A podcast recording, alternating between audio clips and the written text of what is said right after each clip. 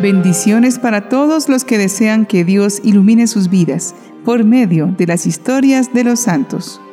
Cada día recordamos muchos santos en una sola fecha, por ello en nuestro catálogo divino siempre vamos a encontrar innumerables historias de santidad para conocer. Nosotros también vamos escribiendo una historia con Dios. Pidamos a los santos que nuestro caminar por la vida lo podamos realizar unidos en el amor e impulsados por la fuerza y la gracia del Espíritu Santo. Pidamos esta hermosa gracia a los santos que se recuerdan hoy, 29 de julio. Algunos de ellos son Santos Marta, María y Lázaro, los amigos de Jesús en Betania. San Calínico de Granga, mártir. San Félix de Roma, mártir. San Guillermo Pinchón, obispo. San Lupo de Troyes, obispo. San Olaf de Noruega, mártir. San Próspero, obispo. Santa Serafina, virgen. Beato Carlos Nicolás Antonio Ansel, presbítero y mártir. Beatos Lucio Martínez Mancebo, presbítero y compañeros mártires. Y el Beato Urbano II, Papa.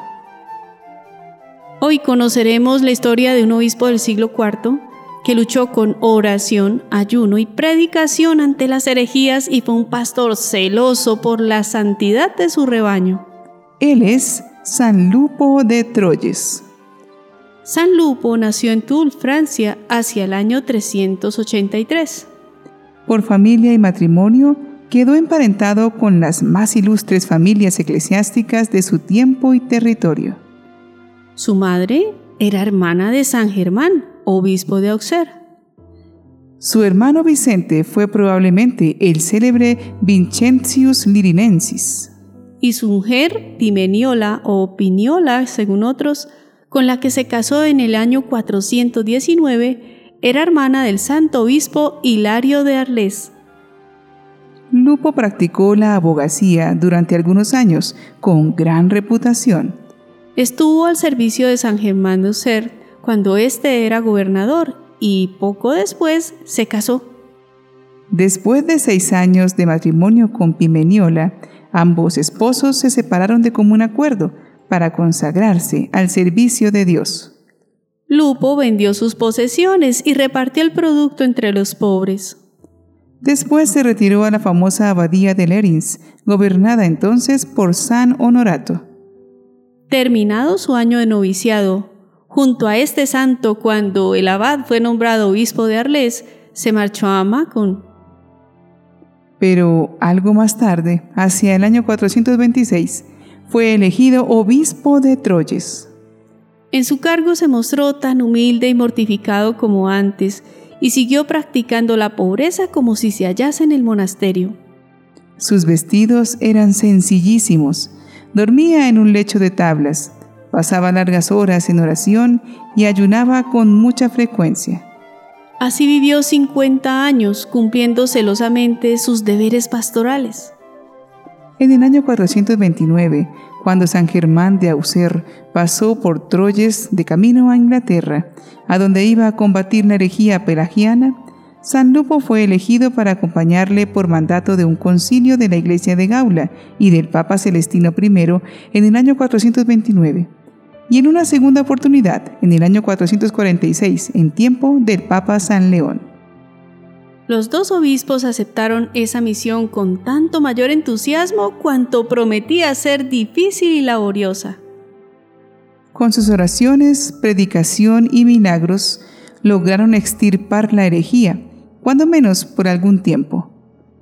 En ese viaje se encontraron con Santa Genoveva, aún una niña, en Nanterre y la consagraron a Dios. A su vuelta a Francia, San Lupo se entregó con renovado vigor a la reforma de su grey.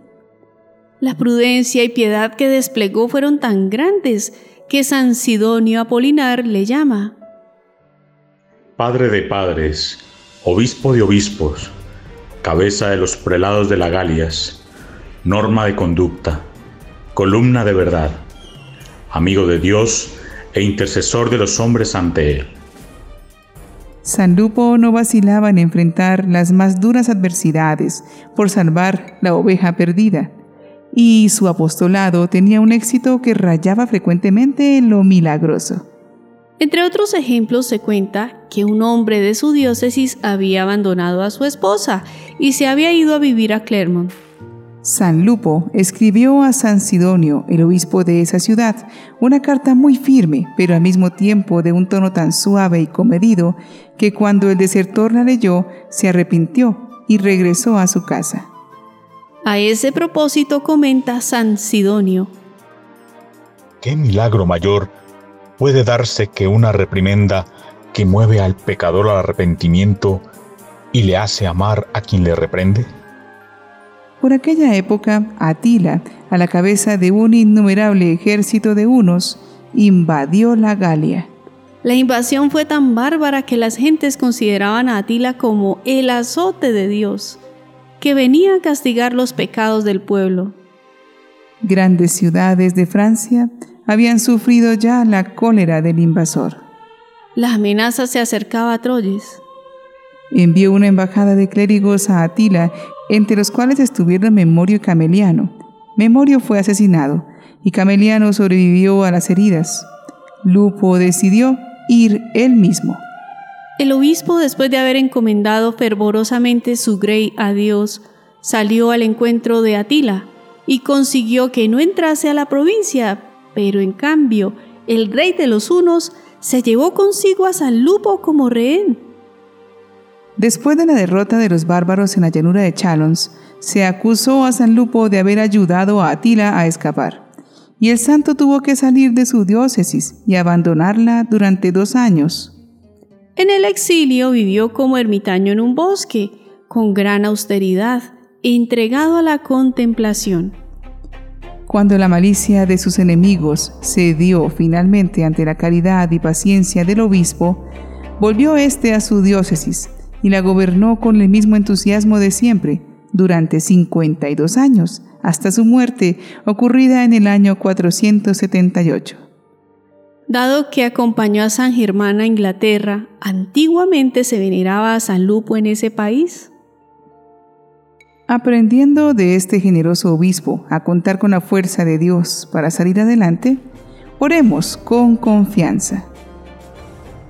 Señor, por medio de tu Santo Espíritu, Dame la entereza y la fortaleza de afrontar los avatares de la vida con alegría cristiana, con confianza y con mucha fe. Dame la fortaleza para ser valiente en todo momento. Ayúdame a crecer en esa fe débil que tengo para que tu voluntad sea la mía.